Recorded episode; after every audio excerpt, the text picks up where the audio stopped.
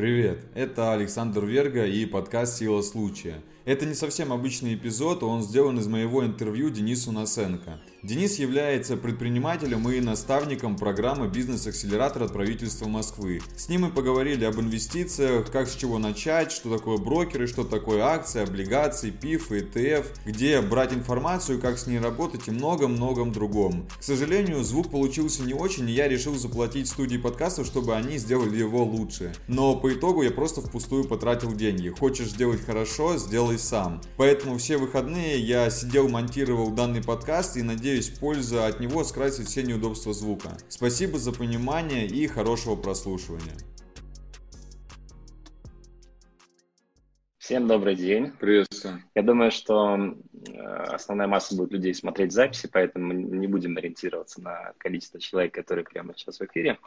Вот, эфир обязательно сохраним. Инвестиция тема не очень узкая, она достаточно популярная, любопытная, интересная. И люди, которые хотят разобраться в законе, а, по которому работают деньги, я считаю, что это крайне важно будет сегодня осветить эти моменты, начиная от самых таких инвесторских азов, вот, заканчивая более какими-то серьезными примерами, кейсами, которые в том числе есть в твоей практике, и чем, собственно говоря, ты интересен людям. Поэтому, Саш, тебе слово. Я предлагаю представиться, рассказать о себе. Это я тебя знаю, такого красивого, хорошего, доброго, порядочного человека. На самом деле я 10 лет прослужил в армии, 5 лет курсантом, 5 лет офицером. В 2019 году уволился, у меня сейчас есть свое SMM-агентство, мы зарабатываем рекламой.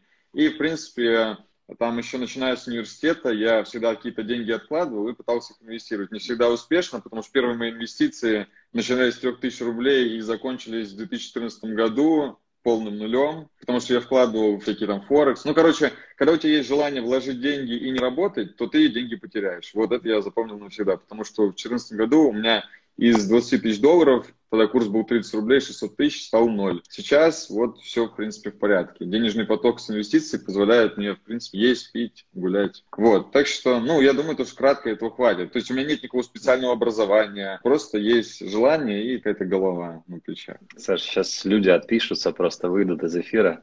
Кого ты к нам позвал? Я так понимаю, непрофессиональный инвестор нам сегодня расскажет очень много профессиональных вещей. Но я-то знаю твои результаты, поэтому, собственно говоря, ты здесь. И я думаю, что ты, наверное, чересчур скромен, высказывая там те или иные оценки своему состоянию, своим компетенциям. Давай а, поговорим, знаешь, о чем? Чтобы как-то войти в тему, договорим, собственно говоря, про биржи. Что такое биржи, как они устроены, для кого они вообще? Mm-hmm. Что это за пространство за такое? Вы простой человек, так называемый миноритарий. Есть большая компания. Биржа – это то место, где любой миноритарий, мажоритарий, он может приобрести акции публичных акционерных обществ. То есть биржа – это некая прокладка между компанией и тобой. Но так как ты сам не можешь участвовать в торгах, есть брокер, который позволяет тебе покупать эти акции, ну, либо облигации. То есть брокер, я так понимаю, это помощник, да, в этом деле? Брокер – это тот, кто тебе позволяет взаимодействовать с биржей, и за это он берет комиссию. За каждый оборот он берет комиссию. Поэтому инвестор, он отличается от трейдера. Ну, например, приходит вам рассылка от какого-нибудь брокера Тинькофф. Каждую неделю говорит что-то покупать. Почему брокеру выгодно, чтобы ты покупал? Потому что брокер зарабатывает не на росте акций, а только на том, сколько денег ты там наторговал. Поэтому все брокеры, они тебя постоянно побуждают покупать, продавать, покупать, продавать, потому что они зарабатывают комиссии. Вот, в принципе, вот так вот они работают. Самые заинтересованные лица, да? Да. А если можно, скажи пару слов, как выбрать брокера. Представим, вот я начинающий инвестор, давай вот как будто я планирую погрузиться в эту тему, и мне нужно выбрать брокера, да, соответственно, человека, который будет помогать мне, с кем я буду работать. Mm-hmm. Какие критерии? Какую биржу выбирать, как оценивать, на что смотреть? Ну смотри, начнем с бирж. В России есть две биржи. Есть питерская, есть московская. Основная биржа – это московская. Питерская биржа, она дает просто выход, например, на акции некоторые, которые у нас торгуются за бугром там, в Лондоне, например, либо в каких-то других биржах, основной э, поток сделок, он проходит именно на московской бирже, так называемая ММВБ. И к ней дает доступ любой брокер. Как выбирать брокера? Брокер выбирается, ну, по большому счету, самое главное смотреть на активы, чтобы у компании была лицензия. Ну, Сбербанк, ВТБ, лучше, чтобы это был банк. Вот, Сбербанк, ВТБ, Тиньков. Ну, вот, в принципе, три лидера. Есть еще Альфа, ну, в принципе, кому что удобно, они сейчас все плюс-минус похожи. В 2014 году, когда я начинал, э, было такое приложение Quick. Ты покупаешь вот такую флешку. Эта флешка является ключом. Ты ее вставляешь в компьютер, скачиваешь определенное приложение. Сейчас все это делаешь через приложение в телефоне. Все элементарно. Какое ты именно приложение рекомендуешь? Я рекомендую выбирать между Тинькофф и Сбером. Но здесь еще очень важно смотреть на комиссию брокера. У Тинькова есть разные тарифные планы, и на одном из тарифных планов комиссия 0,3%. Представьте, если у вас 100 тысяч, то есть вы купили акции на 100 тысяч, получается сколько там? 300 рублей вы заплатили, да, комиссию. Ну, кажется, это ерунда, кажется, это мало. Но каждый раз, когда ты тратишь эти деньги, все равно ты купил, продал, купил, продал, ты тратишь деньги. У Сбера комиссия, по-моему, 0,175, если я не ошибаюсь, то есть э, одна сотая или две сотые. Нужно смотреть разные тарифы. У Тинькова тоже есть такие тарифы более выгодные, но там абонентская плата дороже стоит.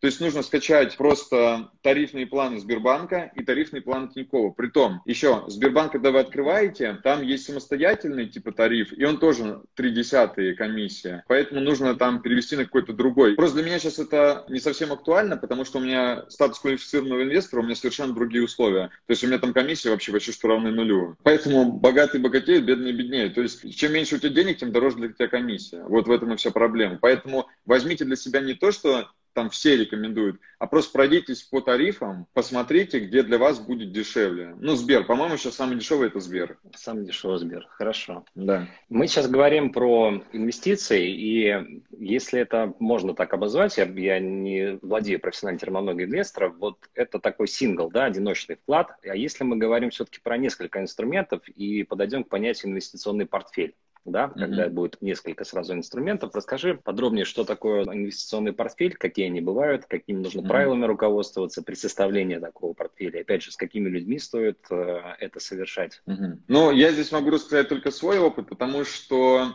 э, как такового инвестиционного портфеля я не делаю, потому что у меня есть... Ладно, я сейчас просто расскажу, как это у меня обстоит и типа как это должно быть на самом деле. В общем, как рекомендуют вообще все книги? Допустим, тебе 30 лет, у тебя есть 100 тысяч. Значит, у тебя должно быть куплено облигаций на 30% и акции на 70%, потому что акции это более агрессивный такой инструмент, он э, чаще всего приносит больше прибыли, но там и просадки могут быть большие. Например, рушится, ну, произошел сейчас обвал из-за нефти. Все облигации, они плюс-минус остались на том же уровне по стоимости, потому что на стоимость об, а, облигаций влияет не просто фондовый какой-то там режим, что творится в государстве и прочее, прочее, а еще и выплаты по купону, ставка рефинансирования, потому что выплаты по купону, это займ, он уже притягивается к ставке рефинансирования. А акции там, суть в том, то, что есть два вида дохода с акции. Это либо рост, либо дивиденды. И компания, она не обязана платить дивиденды. То есть они в начале года, например, могут объявить дивиденд какой-то выплачивать. Вот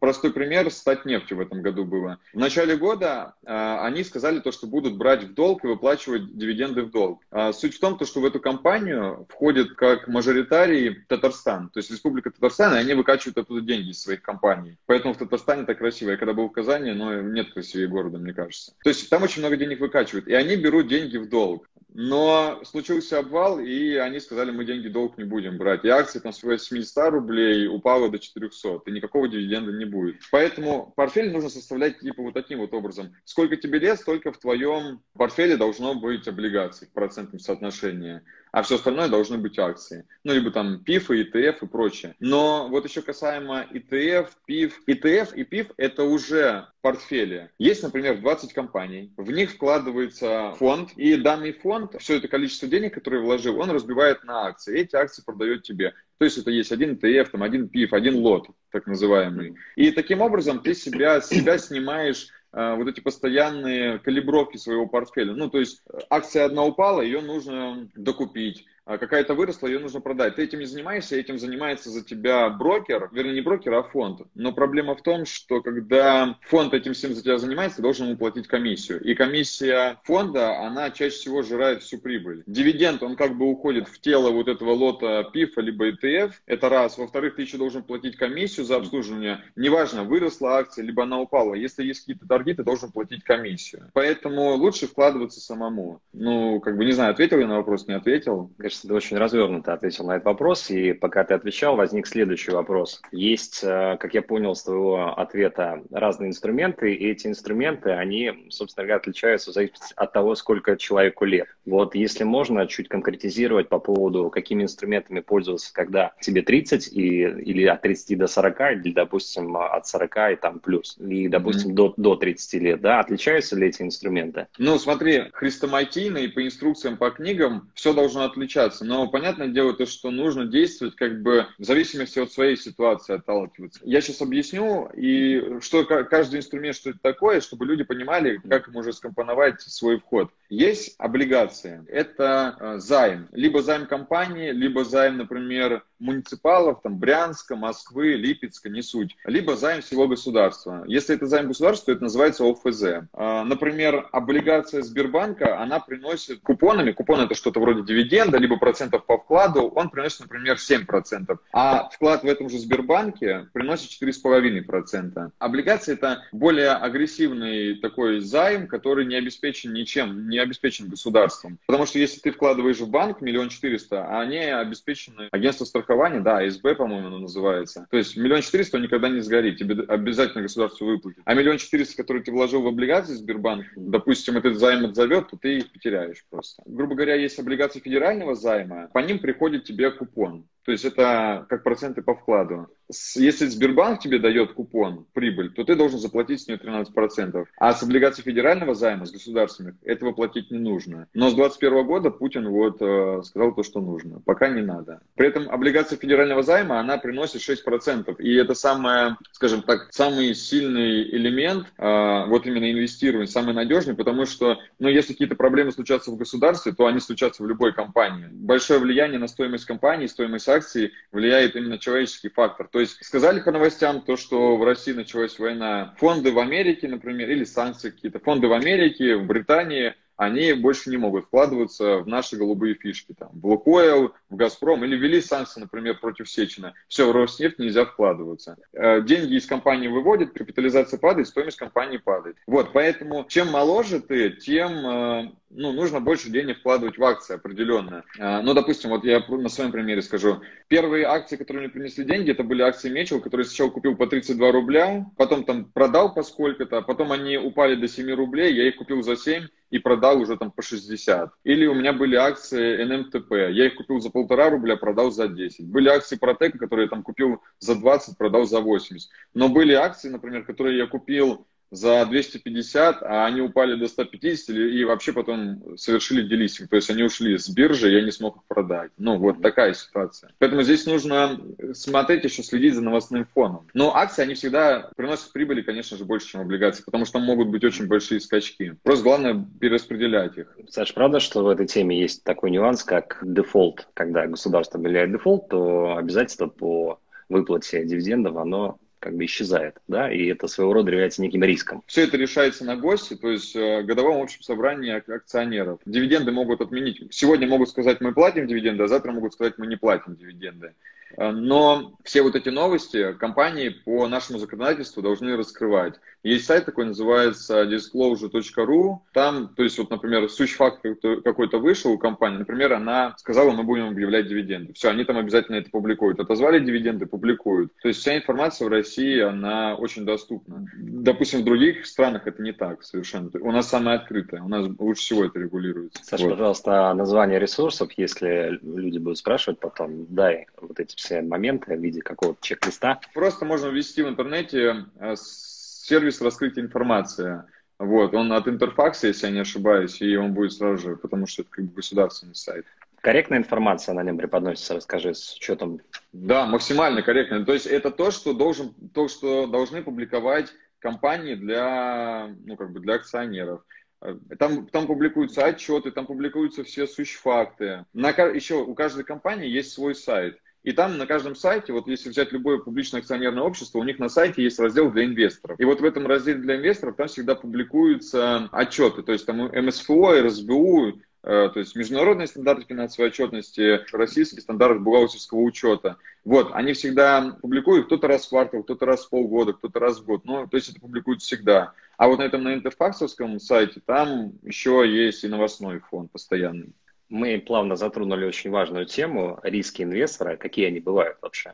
Почему эта тема не для всех и mm-hmm. с чем столкнутся именно люди, когда впервые начнут инвестировать, какие ошибки они могут совершить, какие риски есть вообще в этой теме. Угу. Риски, риски, риски. Ну, самый основной риск остаться с нулем. Вот это как бы самый основной риск. Наверное, самый, вот самый большой риск это то, чего ты ожидаешь от э, бирже. Я всегда к этому относился так. Я положил там 5000 рублей, я не жду то, что они превратятся в 100. Проблема в том, то, что люди как раз этого и ждут. Мне пишут, а вот стоит сейчас вложиться в Лукойл, чтобы, когда он отрастет, заработать денег. Но ты пойми то, что чем меньше капитал, тем он должен быстрее оборачиваться. Это вообще, ну то есть это есть суть капитала, это суть капитализма. Чем меньше капитал, тем дольше, больше должна быть прибавочная стоимость. Чем капитал больше, чем, тем прибавочная стоимость становится меньше. Поэтому, если у тебя капитал там 16 миллионов, то глупо держать все в двух-трех акциях. Тебе нужно и облигации покупать, чтобы на просадках сохранить свой капитал. Вот, то есть основной риск это жадность. И из-за этого люди не получают а, никакого результата, то есть они его не видят в вот этой краткосрочной перспективе, поэтому уходят.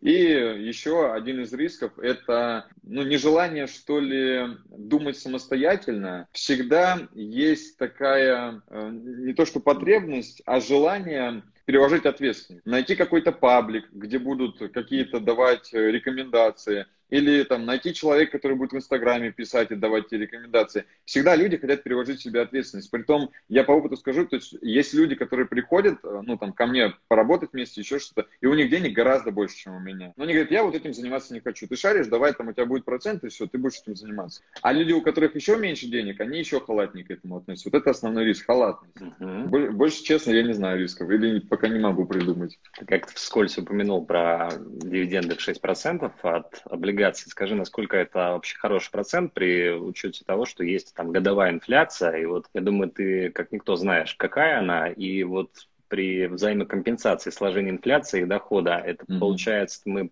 можем сохранить только деньги, да, не заработать ничего. Так а насколько ты считаешь, это хорошая стратегия, и какой процент должен быть, который находится как бы между зоной риска, скажем так, да, вот как инвестиции в криптовалюту, mm-hmm. допустим, крайне рискованное предприятие, mm-hmm. да, вот, и есть какой-то объективно низкий уровень, который сожрет инфляция, вот какой коридор по дивидендам, по доходам, вот в процентном соотношении ты считаешь приемлемый? Если у тебя огромный капитал, то это хорошая привычка, потому что не каждое производство тебе может сделать рентабельность 6%. Если это какой-то небольшой капитал, ну 6% понятное дело, то, что это вообще капля в море. То есть, допустим, мы открыли индивидуальный инвестиционный счет. Если у вас есть официальная работа, он может принести 52 тысячи в год, если даже вообще ничего делать не будет. То есть, вы положили 400 тысяч, 52 тысячи вам в конце года государство вернуло. Вы налоговую декларацию подали, все, 13% вернули, 52 тысячи. Плюс 6% от облигаций – все, ну считай там 20, да, но ты вообще ничего не делаешь, и тебя, ну как бы ничего не волнует, ты занимаешься своими делами. И этот год, например, во что-то вникаешь. А если, допустим, эм, опять же, знаешь, вот инфляция, она же у каждого разная, это у нас в государстве там пишется инфляция 3-4%, но кто-то там, не знаю, носит тряпки дорогущие, которые стали дешевле, и вот его инфляция лично стала меньше. То есть я вообще в этом, я не экономист, я плохо в этом разбираюсь, я просто смотрю, вот э, заставка ставка рефинансирования, что в государстве. Вот сейчас у нас там ставка рефинансирования, по-моему, 5%. Вот я типа ориентируюсь на нее. Если доход выше ставки рефинансирования, значит, ну как бы ты уже в плюсе. У каждой биржи есть свой индекс. В индекс биржи входят все акции, ну не все акции, а в основном голубые фишки там в каком-то соотношении. И если ты просто будешь покупать в этом соотношении, точно так же, как это делает, ну, фонд, пускай назовем это фондом, то ты можешь посмотреть то, что, допустим, твоя прибыль годовая будет равняться 12%. Хотя тебе даже думать не надо, ты просто повторяешь чужие действия. Вот, и поэтому здесь уже становится понятно то, что облигации это как бы хорошо, но если ты зарабатываешь 6%, а там ты мог заработать 12%, то получается упущенная выгода твоя 6%. Ну, то есть не могу я так прям сказать, знаешь, типа нужно вот столько акций, столько облигаций. Здесь нужно ориентироваться на то, какой капитал есть и вообще насколько ты готов тратить на это время. Я изначально тратил очень много времени. То есть я вкладывал только в акции, я в облигации начал вкладывать, ну, наверное, года полтора назад. И то я начал вкладывать в облигации для следующего. У меня появилось, допустим, условно 100 тысяч рублей. Я их положил, но я сейчас не знаю, что купить. Поэтому я лучше куплю облигации. Он будет лежать в облигациях. И в отличие от вклада, то есть если я вклад положил 100 тысяч рублей и снял эти 100 тысяч рублей, то мне как бы ничего банк не вернет. Ну, там, может, какие-то копейки. А в облигации, сколько у тебя полежали, а, равномерно этому, этому сроку тебе начислят купон. То есть полежали, у тебя купон годовой, например, но полежали у тебя 3 месяца, тебе заплатят за 3 месяца при продаже. Полежали 5 дней, заплатят за 5 дней. В этом и плюс облигации. То есть я положил, например, в облигацию, бах, нашел компанию, которая мне реально понравилась, и я вот уверен, что в ней все будет хорошо. Я все продал, 50, там, на 50 тысяч облигаций купил себе на 50 тысяч акций. Еще 50 тысяч у меня в облигациях осталось, чтобы докупить в нужный момент агрессивного инструмента, который мне принесет ожидаемую прибыль выше. Но это нужно делать именно в тот момент, когда ты уверен. Или когда ты хотя бы там рекомендацию какую-то прочитал. Ну, то есть, когда у тебя сложилась какая-то картинка, а не просто, типа, зашел в терминал свой. В Тинькове они любят показывать прибыли типа, заработай на «Газпроме» 370%. Но суть в том, что эти 370% они показывают за 14 дней, например, за промежуток 14 дней, когда они поменяли свою дивидендную политику. А если мы возьмем горизонт, допустим, год, то мы увидим то, что «Газпром» за 14 дней он вырос на 300%, а за год он упал на 50%. Поэтому, если маленький капитал, главное его быстрее оборачивать. В этом помогают акции. Например, выросли акции на 15%. Все, вот 15% для тебя нормальный доход. По большому счету акции прыгают, и эти 15% они достигаются за месяц. Продал, не жадничай. Купил что-то еще, ждешь вот таким вот образом, наращивать именно капитал. Вначале самое главное нарастить капитал. У нас э, такая, в общем, в целом России ментальность, что я как Емеля лежу на печи, вот, mm-hmm. и все по щучьему велению все должно проходить. Вот э, в связи с этим, э, скажи, пожалуйста, как ты видишь стратегию именно для таких людей, вот как ты выразился, которые не хотят ничего делать, но чтобы денежка шла, mm-hmm. да? Какие-то инструменты, вот самые-самые-самые простые, при которых ты не сильно вовлечен в процесс, но при этом есть какая-то такая money-making составляющая. Вот такими инструментами позиционируются ETF и PIF. Ну, в принципе, это можно загуглить, легко понять, что это такое. PIF – это паевый инвестиционный фонд. Фонд вкладывает в некоторые компании, ну, например, в компании, которые связаны с ритейлом. Там Магнит, X5 Retail Group – детский мир и прочее, прочее. Вот они вкладывают именно в них, и пив будет называться, допустим, Retail Rush. И какие-то акции растут, какие-то падают, и за счет этого и стоимость пифа, она растет, падает, растет, падает. И чаще всего компании предлагают вкладываться именно в пифы, потому что, повторюсь, там есть управляющий, управляющий зарабатывает комиссию, она пускай будет небольшая, но, например, там 1%, но управляющий будет торговать, и этот 1% он сожрет большую часть вашей прибыли, чтобы вы понимали, потому что пиф, они приносят крайне мало денег, порой даже меньше, чем облигации. Бывает, что очень сильно стреляют, но это происходит в такие моменты, как раз-таки до кризисные и посткризисные. Например, когда у нас была реформа генерации, когда Чубайс там мутил дела, там пифы, они просто росли. Но сейчас Россети мутят уже свои какие-то делишки и перетягивают на себя балансовую стоимость данных компаний. Если ты вложил, например, там, в 2008 году, а ты потом до кризиса заработал тысячу процентов, потом в кризис они стали, допустим, 20 процентами, потом они выросли опять на 200 процентов, и сейчас они вообще равны, там, ну, можно сказать, нулю.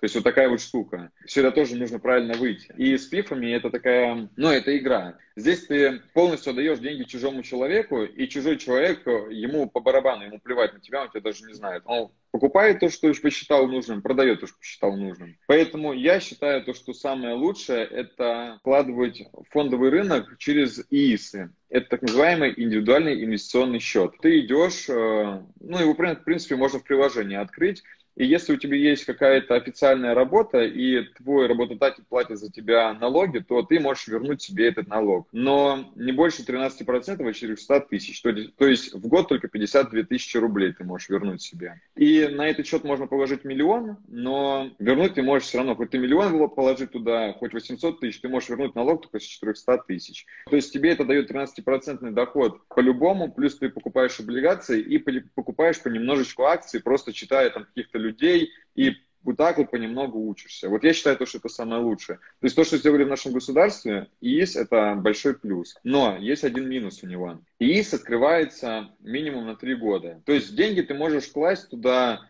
хоть 5 тысяч рублей, хоть тысячу, хоть вообще за три года ничего не положить. Но если ты положил, допустим, туда 100 тысяч рублей, то эти 100 тысяч рублей ты за три года не должен вынимать. Иначе ты лишишься вот этих вот э, привилегий по возврату дивиденда. Если нет, например, а, у тебя официальной работы, то есть тебе не могут сделать возврат по налогу, потому что у тебя нет работодателей, которые платят налоги, то э, если ты положил деньги на ИИС, ну, допустим, ты вложил 400 тысяч, 400 тысяч первый год, второй год и третий год, тебе получился миллион двести. И с миллиона двести ты за три года наторговал до двух миллионов. Твой плюс 800 тысяч. С 800 тысяч ты должен заплатить налог 13%.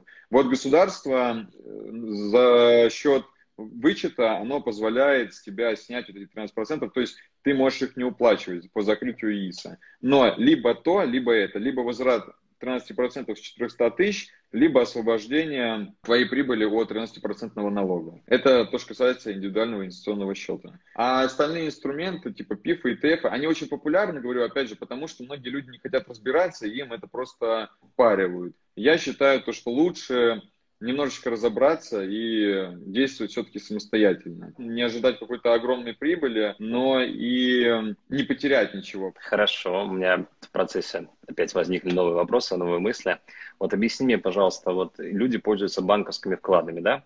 Угу. Считают это надежным инструментом. Я так понимаю, просто они не знают, что есть другие инструменты, да, на которых можно гораздо больше зарабатывать и, в принципе, с теми же рисками, да? Ну, какие риски для банка? Могут лицензию только отозвать, да? В связи с этим выбирают как бы самые такие надежные банки, деньги держат в валюте, да, в евро, в долларах, ну и пользуются какими-то приложениями, которые предлагает сам банк, в том числе еврооблигации в премьеровских mm-hmm. программах. Вот, э, в связи с этим э, вопрос, как ты считаешь, нужны ли какие-то в России, может быть, локально какие-то программы образовательные, которые помогут людям узнать о новых инструментах и сделать, в принципе, финансовое благополучие отдельно каждого взятого человека в стране лучше? Ну, я думаю, то, что они ведутся, просто они ведутся не государством, они ведутся коммерцией, потому что коммерция в этом заинтересована, капиталисты в этом заинтересованы сами. Но по-другому не подойти. Ну, то есть, как Тиньков переманил... Тиньков сейчас на втором месте после Сбербанка по брокерским счетам. При том, что полтора года назад Тиньков открывал брокерские счета через БКС, то есть вообще через посредника. И теперь он, он считай, лидер в России. Он, может быть, когда-то отгонит Сбербанк. Как они к этому пришли? Если Сбербанк просто у них а, мотивация, в банках сидят сотрудники, приходит человек там вклад сделать, им говорят, вот, открывайте ИИС. И они за это дают сотруднику, например, тысячу-полторы тысячи рублей, банк платит, мотивация. То в Тинькове мотивации такой нет, в Тинькове все проще. Они людей учат, как инвестировать, что из этого можно как бы заработать объясняют это все. Вот, вот таким вот способом можно ли людям что-то навязать, там, веру, либо еще что-то, религию, да, можно, но начнутся войны и прочее. Но проще людям объяснить, чтобы люди сами захотели, вот тогда им дать, и люди будут всегда благодарны. Вот так, в принципе, работает сейчас э, капиталистическая система. Они говорят, как лучше, и люди в это верят сами. Но это неплохо, просто так есть. Просто этим должно было заниматься государство, а не Тиньков. Скажи, пожалуйста, можно ли использовать, и сейчас будет минутка рекламы, твой телеграм-канал «Инвестиции Сверга» для mm-hmm. того, чтобы получать какой-то базовый анализ и примерно схему мышления инвестора перенимать и делать плюс-минус те же действия. Для кого этот канал, чем он может быть полезен обычному человеку? Ну, смотри, этот канал я вообще завел чисто для своего товарища, поэтому я там пишу, по большому счету, и продолжаю там писать для него. Ну, просто так уже поступают э, вопросы от других людей, я более стал развернуто, что ли, писать, может быть, немного по-другому обращаться к людям. Но на самом деле, неважно, каким источником информации ты пользуешься. Этих пабликов, каналов, рассылок, их миллиарды и миллионы. Просто самое главное – это научиться работать с информацией. Потому что то, что говорю я, это основано лишь на моем мнении, на моем опыте и то, что сейчас нужно мне. То есть я пишу и там под свои нужды. Я не анализирую компании, которые мне не интересуют. Я вот проанализировал компанию, решил ее купить или решил продать, все, я не напишу. Поэтому, ну, как бы, стоит ли мне читать? Может быть, стоит. Нужно выбрать для себя несколько источников и уже дальше вот как бы все это соотносить и понимать, что для тебя хорошо, что для тебя плохо. Где тебя пытаются просто ну, как бы продать какую-то идею, а где тебе просто люди говорят, ну, почему они так делают. Как и везде, в принципе, здесь, как и везде, ты сам прекрасно это понимаешь, что, что самое главное – это уметь работать с информацией, потому что информация тьма тьмущая. Э, вернемся в начало, когда я начал там инвестировать, когда еще был курсантом. Я все деньги просто нес в этот Форекс. И вот за меня там люди что-то торгуют, я там якобы какую-то аналитику читаю, но это все чушь, это Филькина грамота. Мне писали то, что я хотел услышать, все. А есть э, люди, которые мне не нравились, что они пишут, потому что мне не нравилось, что они пишут, потому что их мнение не совпадало с моим мнением тогдашним. Но в итоге, потеряв деньги, я вернулся именно к этим людям и начал читать их и понял то, что я просто, ну, как бы, я не хотел их слушать, потому что я не хотел их слушать. Здесь причинно-следственные связи, они вот именно такие. Я сам был виноват. Не они плохо что-то делали, а я сам делал неправильно, неправильные выводы. Ну, вот как-то так. Говоря про мнение на, на этом рынке, давай назовем так, инвестиционный рынок, э, поддерживаю твою идею по поводу того, что очень много разных мнений, и, допустим, одна э, позиция в том, что вот это хорошая компания, давай купим ее акции, а другая позиция стоит в том, что это хорошая компания, об этом все знают, и, собственно mm-hmm. говоря, ее акции переоценены, поэтому давайте продадим ее, да, то есть как бы два диаметрально противоположных мнения, хотя я уверен, что будут еще мнения, вот, или, например, другой пример, когда а, сейчас вот экономика в кризисе, например, надо продавать акции, да, одно мнение mm-hmm. существует, и второе мнение, в которое ему сразу же вторит, говорит, что экономика в беде, но все в панике вокруг продают акции, может, их нужно покупать, вот, как бы встречаются такие мнения, и в связи с этим человек, который не посвящен в эту тему, у него, естественно, возникнет в голове некий такой когнитивный диссонанс, как говорят психологи, да, вот, особенно если он послужит еще товарищу и, и соберет ряд информации от консультантов, от курсов и так далее и тому подобное. Как вот, э, как ты выразился, нужно уметь анализировать информацию, как анализировать эту информацию, на что опираться, есть ли какой-то чек-лист для инвестора, mm-hmm. чтобы принимать те или иные решения. Есть книга «Разумный инвестор». Там суть такая, когда кинотеатр горит, то все люди из него бегут. То есть вот когда в компании случается проблема, все из нее бегут, поэтому она дешевеет. Но дело в том, что этот пожар, это может быть не настоящий пожар. Это, знаешь, там, например, вспыхнула просто где-то пленка, ее уже потушили, просто дымок дошел. Но люди испугались, паника, все побежали. А может быть пожар, и все выбегут, и, может быть, тоже нужно бежать. Поэтому здесь все зависит от ситуации, и все ситуации разные. Простой пример. Я недавно купил там КТК, Кузбасская топливная компания, если не ошибаюсь, она так расшифровывается. И я ожидал то, что там будет рост. Но так получилось, то, что туда зашел такой мажоритарий, то есть большой акционер, и он начал творить всякие вещи э, и довел компанию там, я купил ее, например, по 200, ожидал 250, а она стала, стала стоить, например, 150 рублей. Можно сидеть, конечно, и ждать 250 рублей, они когда-то будут 250 рублей, но они будут на горизонте там 50 лет, когда этому акционеру захочется вывести свои деньги. И я не готов столько ждать, поэтому мне лучше выйти. Но если это просто что-то случается на фоне там э, Скрипалей или там еще каких-то санкций, то я считаю, то, что лучше пересидеть. Uh-huh. Ну, как, как бы вот так. То есть некоторые потери лучше пересидеть, если ты понимаешь, что, что эти потери, они как бы возобновятся, если на них просто влияет какой-то внешний фон, а не в компании произошли проблемы. Потому что вот еще один пример. Есть компания Алроса. Они добывают алмазы, и по большому счету это гигант. Это, по-моему, самое большое производство в мире. Хотел продать по 80 рублей, но не продал. Жадничал, жадничал. Бах, там случается авария. И акции падают вообще там, ну, прям сильно падают. Вот я сидел, я понимаю, то, что я сейчас в минусе, но я просто в этот момент... Компания вообще никак не изменилась. То есть тот рудник, который там обвалился, и умер, по-моему, человек, если не ошибаюсь, компания вообще от этого не пострадала. Она потеряла там 1% производства, который она может восстановить на другом руднике. Я просто взял и купил себе еще этих компаний, ну, этих акций, и мой пакет стал больше, хотя, ну, по большому счету, компания падала. И через год она восстановилась и отросло до 100 рублей. Саш, с какой суммы можно начинать инвестирование? Как вот, давай, наверное, от частных финансовых привычек там перейдем все-таки к к большим mm-hmm. массам людей, и меня все-таки интересует и волнует общее состояние граждан финансово, особенно в этот период. И возвращаясь к вопросу, от какой суммы стоит, в принципе, заходить в эту тему? Смотри, я раньше думал, то, что я начинал с 10 тысяч рублей, но мы недавно с другом долистали все мои сделки по счету, и получается, я начинал с 5 тысяч рублей. Я первый раз положил 5 тысяч рублей, где-то там через полмесяца еще тысячу рублей, потом 3 тысячи рублей – все свободные деньги, которые у меня были, я просто клал туда. И я считал, что мне нужно на еду, заплатить за жилье, еще какие-то элементы, и все остальное клал на фондовый рынок. Но опять же, мне было там 20 лет, 20 с чем-то лет, и у меня ничего, ни семьи, вообще ничего. Ну, в принципе, есть очень много книг, типа «Самый богатый человек в Вавилоне» и прочее. Ну, от 10 до 30 процентов класть вот в инвестиции. Рекомендуют ну, люди, наверное, у этих людей большой богатый опыт – они очень много людей проконсультировали по этому поводу. Я думаю, то, что у них уже вот эта вот картинка, она более будет правильной, чем моя, когда я просто откладывал все, что у меня было. А начать можно с любой суммы, потому что, я говорю, облигации, лот облигаций можно купить за 1000 рублей, ну, там, за 900 рублей его можно купить. Вот если 1000 рублей, пришел, просто зарегистрируй, купи себе эту облигацию. Ты хотя бы поймешь вообще, что это такое. Потому что путь тысячу ли начинается с первого шага. Но если ты будешь всегда такой думать, блин, так, сейчас, вот я сейчас накоплю 100 тысяч рублей, и вот тогда я начну зарабатывать. Нет, дружище.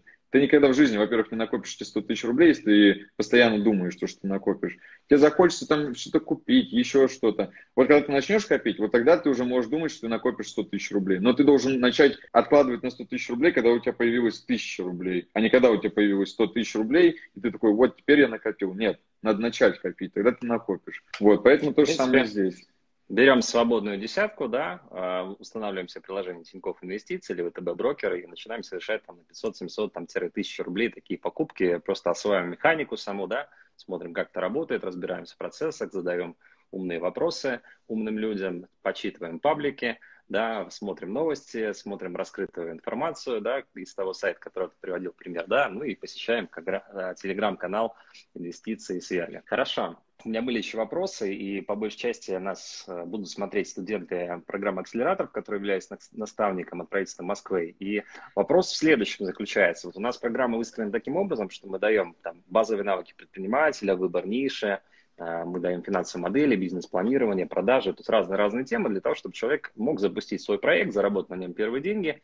И mm-hmm. происходит в какой-то момент столкновение вот этого стартапа с э, инвесторами. То есть такой инвесторский раунд получается, да. Люди презентуют свои проекты, и инвесторы, собственно говоря, принимают решение, с кем они хотели бы дальше поработать. При этом проект проходит некую верификацию. Эти люди действительно подтверждают свой доход, мы действительно разбираем этот бизнес на составляющие. И вот mm-hmm. в связи с этим вопрос, о чем думает инвестор, инвестор, когда ему презентуют стартап? На что стоит обращать внимание и как потенциальному стартаперу, собственно говоря, завладеть вниманием инвестора, заинтересовать его? На какие точки, скажем так, стоит опираться? Главное, смоделируем ситуацию, попробуем представим, как, как бы действовал ты в этой ситуации, когда тебя пригласили в качестве инвестора, и ты а, заинтересовался или не заинтересовался, соответственно, тем или иным проектом. Что для тебя важно было бы? Самое важное вообще и для меня, и для других это команда. То есть самое важное это тот, кто будет работать вот над этим проектом. И обязательно нужно человеку, инвестору донести, что он с этого будет получать. Никто не даст тебе деньги, если ну, он не будет понимать, какую прибыль извлекать. Как ты сам думаешь? Я согласен насчет команды.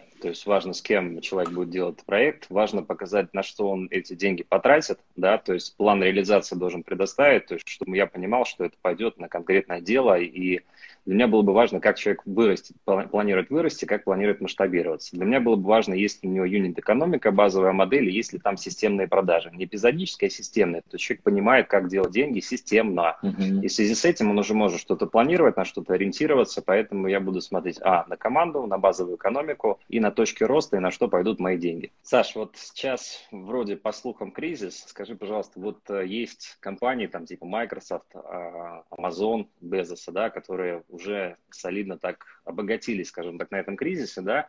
А, как ты считаешь, инвестирование в кризис, насколько оно актуально, не актуально, опасно, безопасно? Есть ли какие-то особенности по сравнению с тем периодом, когда кризиса нет? Назовем это так. В чем разница? Ну, я вот инвестирую три кризиса. 2014 год, когда Сочи, там вот эти все проблемы были с Олимпиадой, война Украина, Потом 16 год, когда тоже там проблемы были с нефтью, если не ошибаюсь. И, по-моему, там тоже что сбитый самолет или что-то такое было. И вот сейчас снова кризис, там ковид, нефть. В эти моменты кризиса просто нужно смотреть, чем зарабатывают компании и как будет формироваться их будущая прибыль, из чего она будет формироваться. Если будет нефтегаз, на нефть они теряют, но у них огромные вклады в долларах. Доллар переоценивается, опять же, бумажная прибыль. Вот, то есть нужно всегда смотреть, на чем зарабатывает компания. Ритейл растет, потому что у них больше прибыли стали. Но потом ритейл может упасть, потому что они начнут, например, поглощение, больше магазинов строить, капексы и прочее. Просто читайте информацию, извлекайте для себя пользу. Саш, спасибо тебе большое за эфир. Финальные слова, 6 секунд. К сожалению, здесь эфир оборвался, но мои финальные слова все те же. Цените свое окружение, не бойтесь начинать, верьте в силу случая. Если вам понравился этот выпуск, не забудьте подписаться и оставить отзыв в iTunes, CastBox или там, где вы его слушаете. Это поможет другим людям узнать о подкасте, а мне понять, что я был вам полезен. До встречи.